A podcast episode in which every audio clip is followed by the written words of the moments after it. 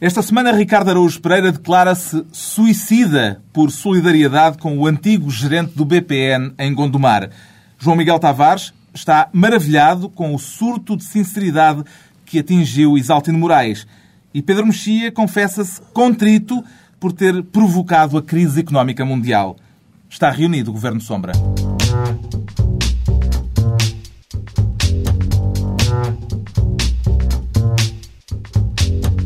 Viva, sejam bem-vindos. O caso Freeport voltou esta semana em força à primeira página da atualidade.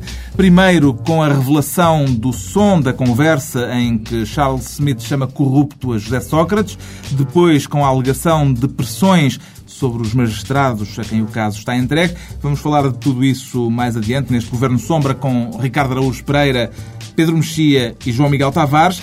Mas ainda antes da habitual distribuição das pastas, temos desta vez um ponto prévio, porque um dos membros deste Governo Sombra foi esta semana processado judicialmente pelo chefe do verdadeiro governo em funções.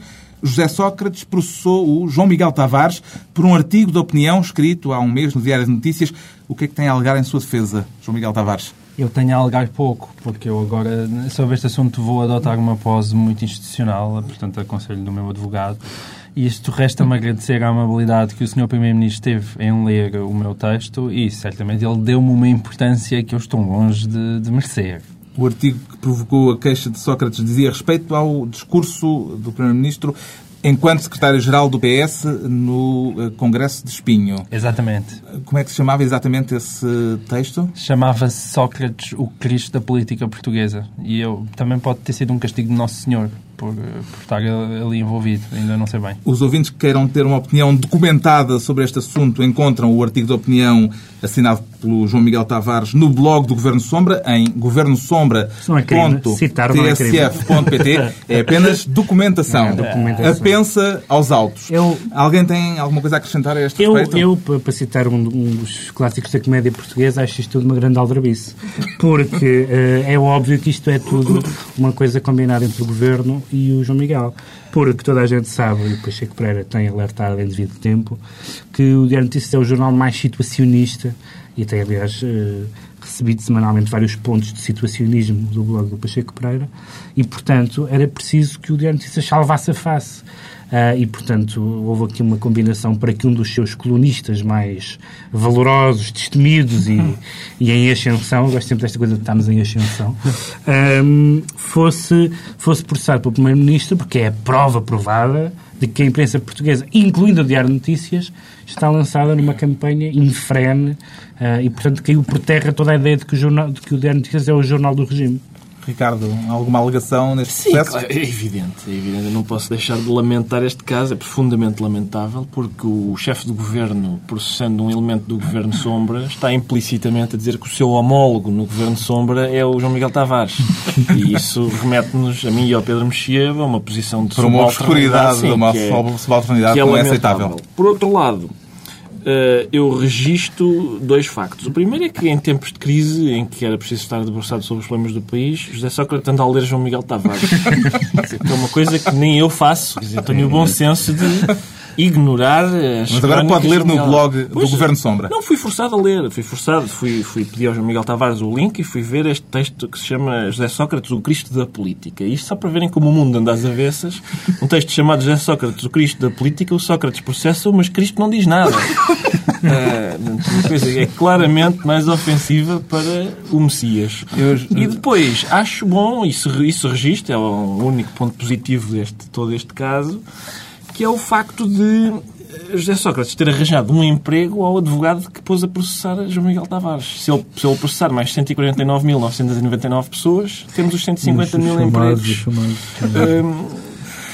Temos esse objetivo, enfim. Já agora, eu gostava era que nas próximas vezes, vezes que forem processados, os membros do Governo Sombra sejam processados por algo que digam aqui neste programa e não coisas que andam a dizer lá por fora, não é? Tenho-me esforçado, mas nunca não... cheguei a ser. Tive uns ameaços. O diretor da Turbo tentou-me processar. Da Turbo?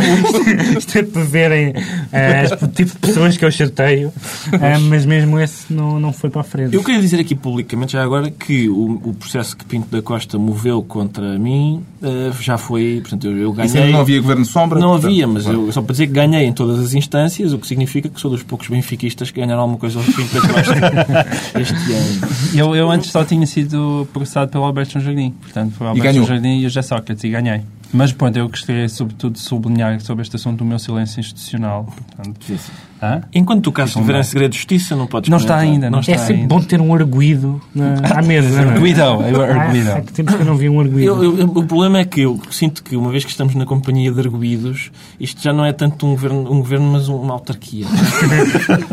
Ficamos assim, passamos está, aqui uma então... coisa, está aqui uma coisa a pescar debaixo da mesa, suponho que é já a pulseira eletrónica do João Miguel.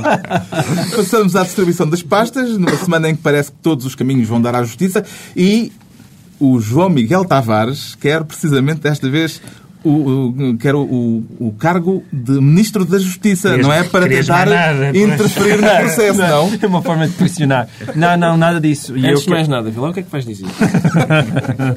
eu queria, sobretudo, eu sou Ministro da Justiça e há outros temas eh, à volta da Justiça, mas eu só troco para aqui a vertente positiva eh, dessa mesma Justiça. É por causa da nomeação de Domingos Névoa Exatamente. para uma empresa tutelada por várias autarquias do Minho. Exatamente. Para quem não se recorda, o Domingos Noiva é aquele administrador da, da Braga Parques que recentemente foi condenado por querer oferecer 200 mil euros ao, ao- a José Sá Fernandes. Ah, e ele agora foi nomeado presidente ah, de uma empresa intermunicipal ah, de resíduos sólidos chamada Braval, que é um, um nome, o, o nome em si diz muito. Portanto, é uma empresa de resíduos que, que junta várias, vários municípios do Minho, incluindo Braga. E cujo cu- acionista maioritário é a Câmara Municipal de Braga. Exatamente. Foram E eles cujo- que nomearam... Foi esse nomeado no Domingos Novos, agora, e cujo diretor-geral, por sua vez, é Genro do Mesquita Machado. Mas, eh, mas isso... Presidente da Câmara de Braga. Presidente da Câmara de Braga. Eu Não. não sei onde é que vocês estão a querer chegar. Mas enfim, o que é bom no Domingos Neve Nevo é que, e, e isto é, é que eu queria salientar este ponto positivo, é que Domingos Nevo ainda há pouco tempo foi, foi condenado, não é? Quer dizer, não condenado não, porque aquilo depois historicamente ainda não transitou a julgado, mas enfim, basicamente foi, foi condenado pe- pelo, pelo Tribunal. Haja algum rigor. Haja algum rigor isto agora. Um gajo, um gajo está na é já vale tudo. O nosso assessor jurídico está ali a Ah, impor algum respeito e alguma calma exatamente. Nas Mas o que eu queria aqui sublinhar é que, realmente, com tantos problemas que existem na reabilitação, reabilitação dos condenados, não é? Portanto, há aquelas pessoas que dão uma navalhada à avó e aquilo é um problema quando saem da prisão, não sabem o que é quando fazer. Há tantos problemas e é, é muito bom ver eh, que Domingos Nevo, apesar de condenado, ehm, é, um, é um exemplo de reintegração rápida na sociedade. Portanto, devia ser saudade. Devia ser saudade, eu sabe, porque realmente é uma oportunidade que é dada a alguém que foi você fez isto mal, mas não, não, não é postulado. Não, Os é partidos, o Bloco de Esquerda, o. PCP, o PSD, entretanto, também o PS, Uhum. eh, idem, idem, todos consideram injustificável Sim, esta mas, decisão. mas e ela, ele foi, entanto, ele foi eleito por unanimidade, aparentemente sem grandes reações locais, e isto prova um bocadinho aquela coisa, aquele aspecto mais assustador da, da, da política autárquica, é que eh, há uma certa. Mesmo, mesmo que os, que os eh, autarcas ou, ou outras figuras locais sejam eh, suspeitos ou até condenados, eh, no fundo, as pessoas de lá e que, que, que os elegeram, ou que, ou que vivem com eles, ou que trabalham para eles, ou, que, ou para quem eles trabalham, no fundo é como se nada se passasse. Ou seja, supostamente a gente imaginava que um- uma condenação seria o tipo de coisas que faria com com que as pessoas não fossem contratadas, nomeadas, etc. Mas não, eles aparentemente ignoram completamente. É como se, é como se um processo fosse alguém que fosse uma reprimenda no gabinete do reitor. Alguém que vai lá e depois quando volta para os colegas é um gajo porreiro na mesma. Quer dizer, não houve, não há nenhuma Censura censura. social. Outra coisa que eu notei é que eu tinha uma... ah, noção um bocadinho eh, romântica do mundo do crime organizado. Pensava que era sempre eh, prostituição, armas e coisa do género. E depois, a partir dos Sopranos e de outras séries, eh, percebi que, que uma das áreas em que eles ficavam muito eram os resíduos sólidos. que é muito É verdade, triste, é porque porque uma pessoa, pronto, uma pessoa quer ser criminoso para ter uma vida glamourosa. E, no entanto, trabalha nos resíduos sólidos, o que é bastante triste. Bom, fica a pasta do, da Justiça poder do João Miguel Tavares. Só sublinhar que isto... Não, não, eh, apoio, apoio. Eu Apoio. Queria, queria só dizer que isto, obviamente, ter uma condenação judicial por, por corrupção não é uma falha, é currículo. É currículo, é evidente. São para ato legal. Sim, prato, Prato prato legal. lícito. É, prato lícito, exatamente. prato 5 mil lícito. euros de multa. É muito bom esse. Este senhor Domingos Névoa teve, quando, quando era ainda apenas acusado uh, do, do crime de corrupção ativa para, para ato lícito, foi alvo de um jantar de homenagem em Braga. Parece muito alvo. Alvo de um jantar, parece que tiraram pratos. E de, em que 70 empresários de Braga se juntaram para homenagear e para desagravar o, o, este Domingos Nevo. E estava lá também o Cónigo Melo. E, portanto, eu acho, acho incrível como é que, como é que depois... eh, Acho, fico, fico surpreendido como é que este tipo de pessoa está Há metida umas em... insinuações que param no ar que eu acho muito desagradáveis. Como é que este tipo de pessoa depois está metida em sarilhos esquisitos? E não, não, é- enfim, é difícil de compreender. O João Miguel Tavares vai tentar apurar eh, tudo isso. O Ricardo Araújo Pereira, já agora ficamos desse lado da mesa, está eh, esta semana com vontade de ficar com a pasta da educação, ainda por causa do computador Magalhães.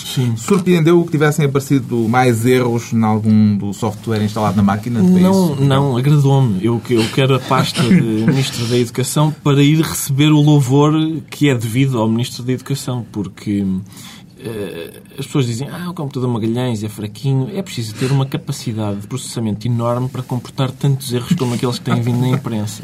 É preciso ser um computador, de facto, com uma, uma capacidade assinalável. E, e portanto, e, e também gosto do facto disto poder ser visto como uma estratégia do governo, tem-se falado agora que alguns pais estão a tentar vender o Magalhães na Candonga porque Justamente. compram mais barato e conseguem vendê-lo no mercado negro mais caro. Agora, isto, esta estratégia do Ministério faz com que um pai chico esperto vá para o mercado dizer que queres o Magalhães, mas que é aquele computador que aparece na imprensa dos- todos os dias porque está cheio de erros e de coisas que não funcionam. Não quero isso para nada. Negócio. E, portanto, os filhos têm mesmo que ter um- um- uma educação eh, cibernética eh, porque os pais não conseguem vender aquilo a ninguém, claro. Alguma eh, Eu- eu- opinião sobre este mercado negro Eu neste- ah, eu- aparentemente fluorescente? Eu neste tema quero defender o meu grande amigo José Sócrates. Porque eu, por acaso, a questão do mercado negro é uma, é uma questão que eu acho realmente um bocadinho abusada, só porque isso veio ser utilizado como arma de arremesso um bocadinho contra o governo. Nem vejam estes computadores magalhães, até já estão no mercado negro. E por um momento, quer dizer, o governo não é propriamente o papá de todos nós. Se, se- existem pais que são aldrabões, existem em todo lado. Portanto, aí a culpa Também se não pode vejo como a espírito sacar de esse- iniciativa, O é? espírito de iniciativa é para enfrentar a crise. Mas não vejo também como é que se possa sacar de repente a responsabilidade de haver magalhães no, no, no mercado negro ah, ao governo a não ser que se meta uma algema, uma magalhães, e se- uma uma grelheta à, à perninha da criança que, que tem um, um magalhães e que aquilo não saia de lá. Eu queria fazer notar como a intimidação governamental funciona. Acho, acho que está tudo dito. Muito bem, então a educação fica a cargo do Ricardo Araújo Pereira. Quanto ao Pedro Mexia, atento uma vez mais à atualidade internacional, quer recuperar uma pasta de outros tempos.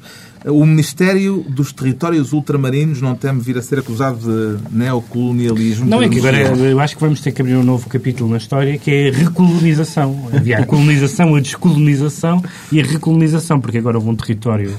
um- A Ilha Maiote. Uma ilha, a ilha Maiote, que é uma ilha que fica ao pé de Moçambique, ao É. lado de Moçambique, e que é uma ilha ah, ínfima, ah, mas que, enfim, depois de ter. É mais ou menos do tamanho do Conselho do Montijo. Fui verificar e é isso. É uma imagem. Conselho do Montijo. ah, impressiva. Ah, Montismo moçambicano, portanto. O montismo Em moçambicano. francês. E, e a- e essa ilha votou por. eh, fez um referendo e, eh, e o referendo por 99,5%, que é um número digno do PS, eh, votou que, que a ilha passa a ser um território ultramarino eh, francês. Há duas coisas engraçadas eh, nesta, nesta história. Uma é o facto de, no momento em que a França está a ter precisamente grandes charilhos com, com territórios ultramarinos eh, eh, que já têm e que aparentemente não querem eh, deixar de ter. hum, eh, agora há um que há um território que quer voltar a ser francês, dizendo eles que são são franceses mais antigos, e historicamente isso é verdade, que já não sei qual era o exemplo que eles davam. Era Eh, Nice, não é? Talvez Nice. Eh, Nós somos mais franceses há mais tempo do que Nice. Não, mas o que, o que é interessante, porque, é porque isso já aconteceu quando houve outras independências, que foi a União Europeia, como aliás já noutras ocasiões a- até as Nações Unidas, vieram mostrar-se escandalizados com a decisão da população e a dizer que, que não aceitavam. E isso para mim remete para um conceito muito interessante, que é o conceito de autodeterminação, que é um conceito muito semelhante ao conceito de referendo europeu, que é uma pergunta que se faz para as pessoas decidirem livremente de acordo com o que está previsto. uh, se, se, nos referentes europeus há um não, repete-se o referente. Repete repete o porque as pessoas estavam, claro, Houve, houve, houve demagogia, portanto não havia condições de, de- de democráticas e de serenidade democrática. E é o que está a acontecer para- com os meiotenses. quando, quando os povos têm a, a autodeterminação, ou seja, podem decidir democraticamente e livremente a quem querem pertencer, muito bem, é um excelente princípio, exceto se quiserem voltar a ser um território de uma potência colonial. Mais alguém esta mesa está a acompanhar Não. a par e passo uh, os Eu- acontecimentos na é ilha de Maiote? É, Não. mais, é mais divertido que eu Não, a única coisa que é, se, se eu vivesse numa ilha, no meio da África, eu também queria ser francês.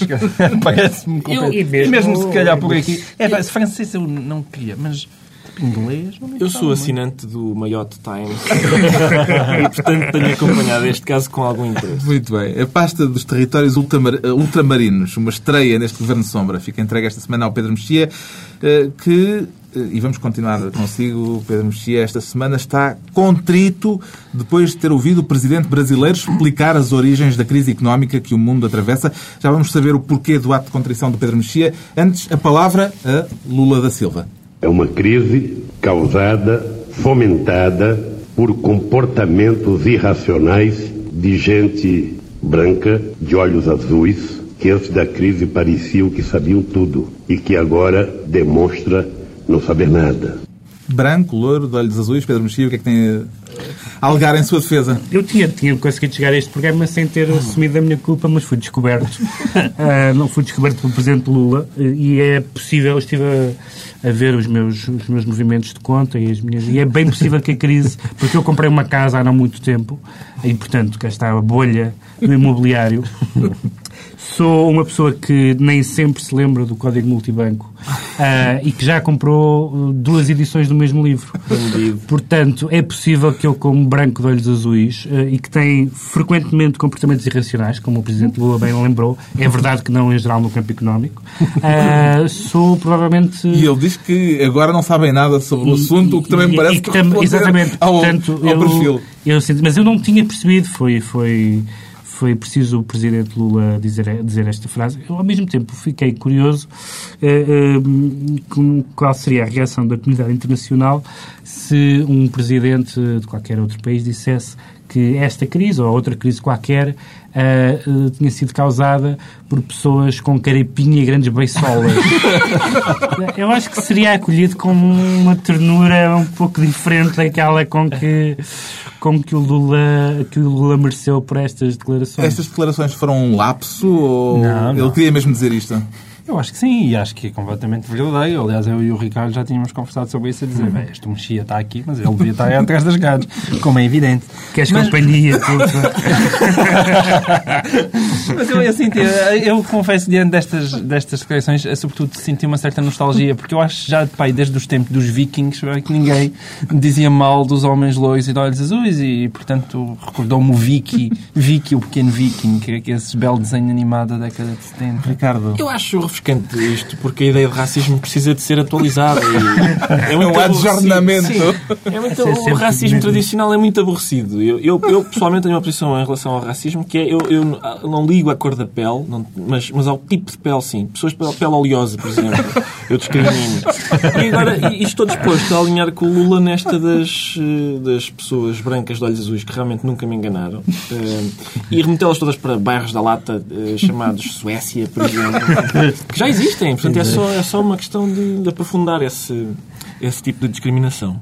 Está feito o ato de contrição do Pedro Mexia. As bolsas podem voltar a subir. Agora, em solidariedade com o antigo gerente do BPN de Gondomar, as tendências suicidas do Ricardo Araújo Pereira, prefere tratar isso no psiquiatra ou no offshore, Ricardo Araújo Pereira? Eh, não sei, tenho, tenho muita dificuldade. Tenho muita dificuldade em escolher. O caso é, é- é fácil de explicar. É um senhor chamado Artur Alho, que, palavra de honra, que era gerente do BPN de Gondomar. E, portanto, reparem, já há problemas no BPN. Era lógico que no BPN de Gondomar as coisas fossem ainda mais... E Poderia haver bastantes problemas se o nome próprio dele fosse outro. Sim, mais ainda. Pois é um senhor que, que deixou o carro, e eu isto queria sublinhar, deixou o carro no cimo de uma ravina, com, as, com a porta aberta e um bilhete de suicídio, Ahm, e, e- Estava mortinho para ir Estava. para o outro lado. E foi para a Espanha. Queria mas deixou o carro. espanhol, um Exatamente. espanhol.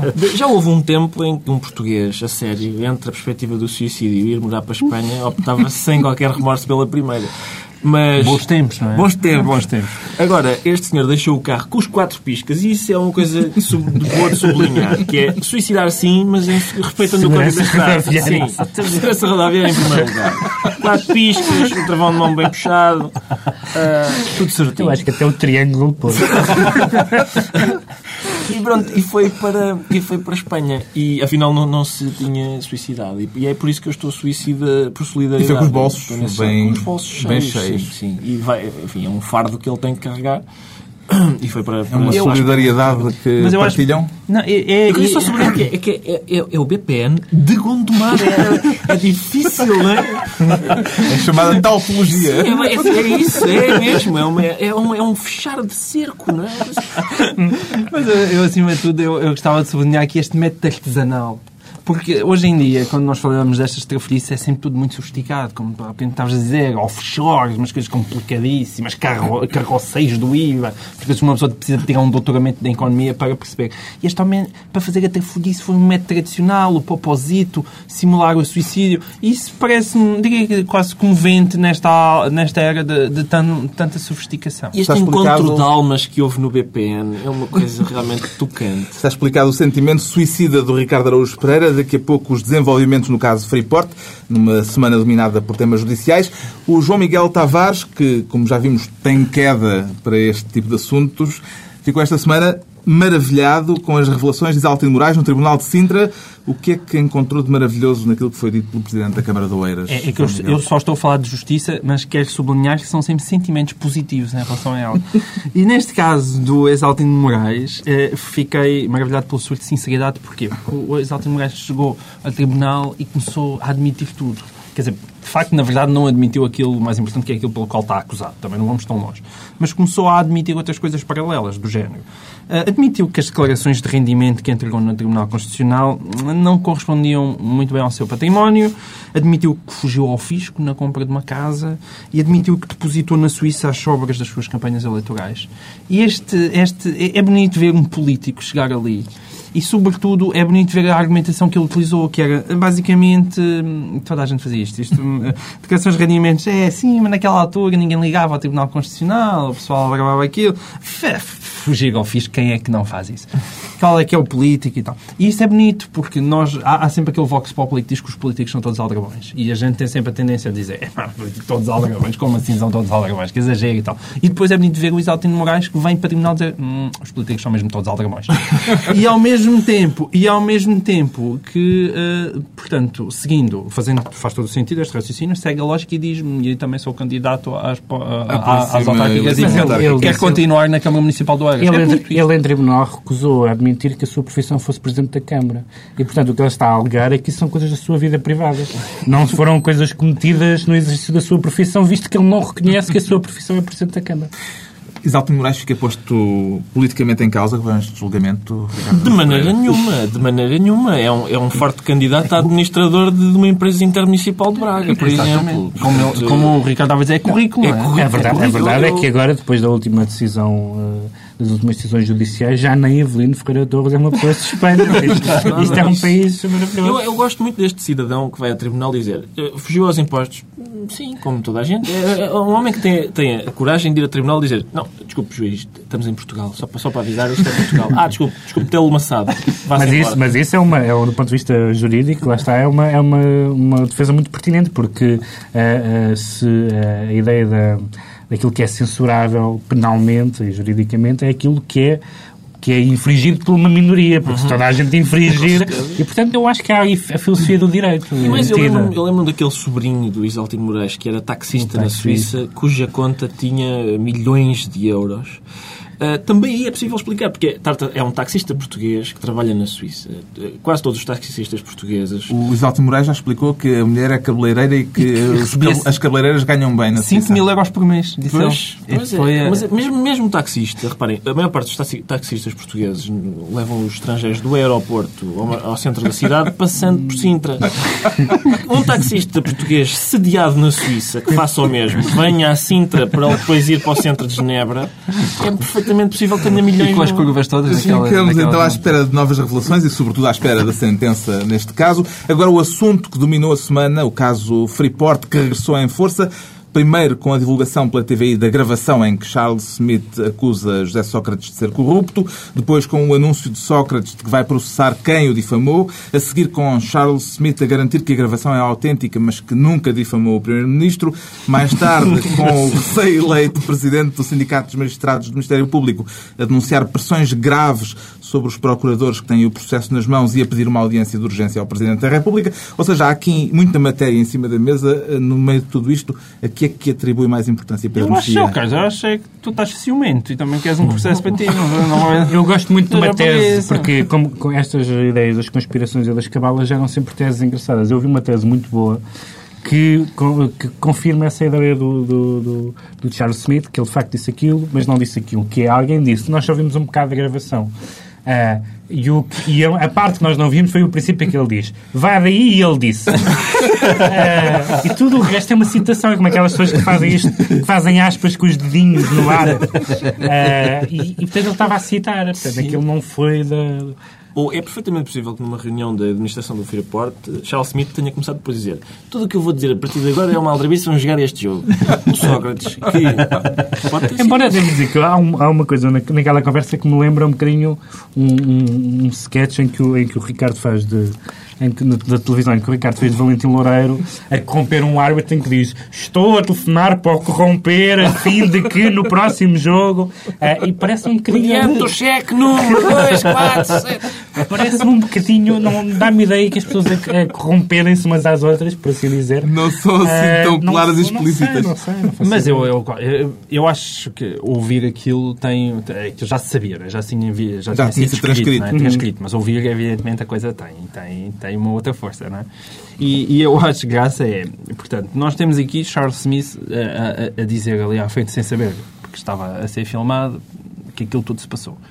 Uh, e que, que, que, que, Sócrates pagou, e que pagou, não recebeu para isto e tudo isto. Uh, pelos vistos, há, há, há, supostas ligações de Charles Smith a familiares de Sócrates, de Sócrates, não é? que é Sócrates, uh, que já foram admitidas e, ao mesmo tempo, uh, sabe-se que o empreendimento foi aprovado no último dia antes das eleições. Portanto, junta-se estas três coisas e o que é que nós temos? Temos uma vergonhosa conspiração, sem factos nenhums, e não se percebe como é que a Justiça está a investigar isto. Não te safas. Podes dar a volta que não te safas. Eu queria uh, uh, citar um, um, artigo que, um, que o Pedro Lomba escreveu no, no, Diário de Notícias, esse jornal do regime, esta semana, que, uh, que, que, que, ficou um, pouco, um ponto interessante, que aliás, de vez em quando alguém lembra a propósito destas, destas questões, mas que não quero mais retomar, que é Uh, os políticos que falam, e José Sócrates não é, não é exceção, ou não é caso único, uh, que falam como se a única responsabilidade que interessasse fosse a responsabilidade criminal. Uh, ora, a responsabilidade política, tal como está definida, é uma responsabilidade política, ou seja, é pelos atos em que as pessoas, deliberadamente, por, por omissão, por incompetência, por imprudência, foram responsáveis no exercício de cargos públicos. E José Sócrates, ao, ao uh, levantar uh, isto sempre em termos de, de cabala, de maquinação, etc., mais, do, mais do que isso, mais do que dizer que qualquer, quaisquer acusações são cabalas, o que eu acho mais perigoso é qualquer uh, crítica sobre a responsabilidade do governo é uma crítica criminal, é uma crítica penal, quando, evidentemente, e temos muitos casos na história de ministros que foram demitidos, por exemplo, não de primeiros-ministros, mas de ministros que foram demitidos, quer dizer, nós tivemos um ministro que foi demitido por isso por uma anedota sobre a hemodiálise, não é? Não, não cometeu nenhum crime. Uh, e, portanto, uh, acho um pouco inquietante que o Governo considere que a responsabilidade política, enquanto categoria autónoma, não existe. Mas essa é toda a questão. Ou seja, por hipótese, é perfeitamente possível que Charles Smith estivesse ali a acusar o Primeiro-Ministro de dinheiro que ele meteu ao bolso e ele, estava a dizer... Charles ele, Smith. Charles Smith, meteu ao bolso e estava ali a dizer não, não, não eu estive a dar este dinheirinho ao, ao Primeiro-Ministro. É, é perfeitamente possível. O que não faz qualquer espécie de sentido é, diante deste cruzamento de vários factos, alguém vir dizer que não há matéria para investigação. E é, é- é- todas as críticas que, que têm vindo a incidir eh, na comunicação social, nomeadamente minhas também, sobre José Sócrates, tocam nesse ponto. Ou seja, o o- o- ninguém está aqui a dizer que o José Sócrates é culpado de ter andado a receber dinheiro, mas ele é culpado de uma coisa, é culpado de transformar tudo numa cabala e é culpado de não dar explicações suficientemente detalhadas sobre um caso que evidentemente as merecem. e é mas, uma obrigação eh, dele. Se ele não o fez, pelo menos o Procurador-Geral da República eh, tinha a obrigação de, de fazer eh, declarações e comunicados mais, quer dizer, que fossem mais úteis para o caso. Para que é que foi o comunicado que ele fez esta semana? Ou seja, quando vem alguém dizer que houve pressões, ele, ao mesmo tempo, parece que nega completamente que existem pressões, mas vai investigar as pessoas pressionar. Quer dizer, é, é uma, é um total é um total descalabro. Eu tinha um- alguma impressão favorável do Procurador, mas parece que ele, tal como os anteriores, em casos realmente delicados, não sabe para onde é que se há de virar. Ou então pode fazer como o Provedor de Justiça que está com gripe. Este é de certeza um tema de que vamos voltar a falar neste Governo Sombra. Os ouvintes, eh, recordo, também podem participar no debate no blog governosombra.tsf.pt. Ó Carlos, Ricardo. posso só chamar a atenção para. o- é que A TVI também não está isenta de culpas neste caso. De todos os filmes ingleses que eu já vi em que um dos intervenientes não sabe que está a ser filmado, aquele é, É um- dos mais aborrecidos. E este, além disso, foi muito César Monteiro, porque Foi. era só áudio. Sim, era só áudio. A- a- depois a reconstituição vídeo que a TVI fez era muito pindérica. Aquelas pessoas que estavam no meio daquela névoa à volta da mesa. Eu acho que é a Manela Morregues e o e o José Eduardo Mendes. É muito possível. Bom, eh, havemos de voltar ao assunto certamente. Ainda antes de irmos aos decretos da semana, uma referência à campanha portuguesa de apuramento para o Mundial de Futebol da África do Sul. Esta semana Portugal redescobriu a velha expressão matematicamente ainda é possível. Acredita que Portugal pode vencer os seis jogos que faltam e ter a sorte de ver a Dinamarca eh, e a Suécia perderem os pontos necessários para permitirem o apuramento da Seleção Nacional Ricardo Araújo Pereira. Sim, e acredito que isso tudo vai ser feito e que a fada dos dentes vem pessoalmente ehm, oferecer-me um bilhete para eu ir ver. Eu acho inevitável que isso aconteça, porque reparem, os suecos e os dinamarqueses são homens brancos de olhos azuis. e portanto é gente que já provou a sua incompetência. Portanto vão perder todos O os que é que jogos. falta a daqui esta seleção? Ah, assim, de Não estamos a acabar o programa. Não se lança uma pergunta dessas no fim do programa. Eu escrevi, eu escrevi um texto no Diário de Notícias que, cujo título era o- o- um treinador adjunto de classe mundial. E, portanto, Bem, pelo menos há é quem isso que eu acho. em que eu acho que situação... eu gosto. É um treinador adjunto E de o classe Queiroz mundial. Soto, aliás. Não, mas devia. Há quem esteja em pior situação. Os argentinos, treinados por Maradona, levaram 6 da Bolívia. 6 a 1. Assim, fala-se na- nos jornais argentinos na Carlos Queirosização de, de Maradona. Eu, eu, sobretudo, fico satisfeito por... Eu não, não era um especial fã do Scolari. Limito-me a registrar os factos que são... É o selecionador, o melhor selecionador de sempre da sele- da seleção Em termos de portuguesa resultados. em termos de resultados. E pronto, isso, isso já não é mau. Ahm, agora, eu, eu fico satisfeito quando, quando, dou- quando percebo que mudámos de um, de um- Tirámos um treinador que tinha aquela mania das crendices e da Nossa Senhora do Caravaggio. E agora- Alhos, não? Sim, e agora No temos. balneário. O, isso era o Oliveira, mas este tinha a Nossa Ah. Senhora do Ah, Caravaggio o e tal. Scolari, pronto. Scolari. E agora temos o homem do futebol científico que promete não cortar a barba enquanto não marcarmos dois golos. Isso tranquiliza-me. Bem, ficamos de calculadora na mão a acompanhar os próximos jogos da Seleção Nacional. Agora os decretos, então. E o Ricardo Araújo Pereira tem um decreto justamente alusivo É a alusivo este tema. É esta quadra. É este, é este tema. O, o- o decreto é que a, a comunicação social hum, faça reportagens sobre Mick Fallon. Quem é o Mick- Mick, Mick- Fallon. Mick Mick? Mick Fallon. Mick Fallon. Que é uma pessoa que eu tenho pena que não. Surpreende-me que a comunicação social não fale dele, porque é o atual treinador adjunto do Manchester United. Ah. Eh, e, portanto, na altura em que o professor Carlos Queiroz era adjunto do Manchester United, eu fartei-me de ouvir uh, Carlos Queiroz campeão inglês. Carlos Queiroz ganhou a Taça dos Campeões. E, e este ano, Mick Fallon já foi campeão do mundo. Mick Fallon está à frente do campeonato inglês e Mick Fallon está nos quartos de final da Liga dos Campeões. E ninguém fala em Mick Fallon. E eu queria, queria registrar isso com algum desagrado. O João Miguel Tavares decreta que a Playboy seja melhorada. Não gostou do primeiro número, portanto. Portanto, dentro daquela lógica dos temas que realmente interessam ao povo português. Ah, não, fiquei muito decepcionado. Porque o futebol também já deixou de interessar. Está a caminho.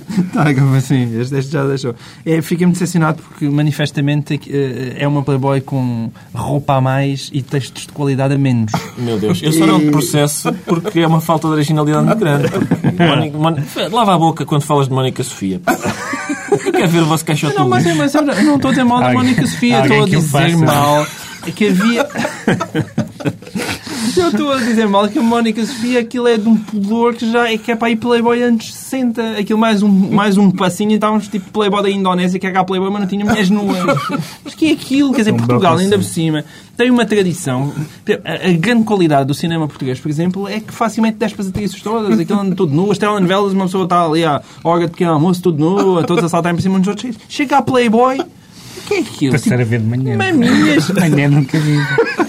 Finalmente, o citação decreto, o decreto do. Pedro Mexia, um pouco de silêncio e ordem, por favor. O a decreto do. Pedro Mexia é dirigido ao Herman José, que esta semana se desvinculou da SIC, e decreta ao Pedro Mexia que o Herman se reinvente noutro canal. Uh, sim, a mim fez-me impressão, devo dizer, que quando foi noticiada que, o, que o Herman, quando foi noticiado que o Herman estava, uh, enfim, desempregado, digamos assim, a- a- os comentários que apareceram nos jornais online de pessoas que não sei se são, são amnésicas ou se são simplesmente amargas a um ponto que deve ser difícil acordar de manhã. Porque uh, gosto-se mais ou menos do Herman e tenha só ou não e eu gosto muito, tenho só não uma opinião crítica sobre aquilo que al- algumas coisas que ele fez nos últimos anos, eu tenho uma opinião bastante crítica. Ah, falar do, falar da, do humor português sem, sem, sem reconhecer o papel do Herman e a diferença dele para qualquer, para qualquer outro comediante da, da, da sua, da sua dele geração e a importância que ele teve nos mais novos. E de repente eh, eu vi comentários. As pessoas têm uma certa vontade de, de, de tornar, toda, de tornar toda a gente aquilo que em inglês chamam has-been. né? De repente está toda a gente liquidada. Tá- Tens sucesso na semana seguinte, já, és- já estás ultrapassado. E, o, e, e fez muita impressão. E, e tive agora, como muitos de nós, no, eh, no final do ano, eh, a ver o tal canal, etc. E, e de repente as pessoas esqueceram-se completamente disso, como se o Herman tivesse sido sempre um incapaz, um, um tipo sem, sem, sem critério, sem qualidade, sem talento. E portanto eu espero que o Herman seja capaz de se, de se reinventar e que, e que, que estas pessoas que são ah, amnésicas e amargas ah, tenham ainda. Isto é inteiramente verdade. Apesar de ser dito por um homem loiro e de olhos azuis. Está feito o balanço da semana, dois oito dias à mesma hora voltamos a reunir o Governo Sombra com, se entretanto ninguém for dentro, João Miguel Tavares, Pedro Mexia e. Ricardo Araújo 来了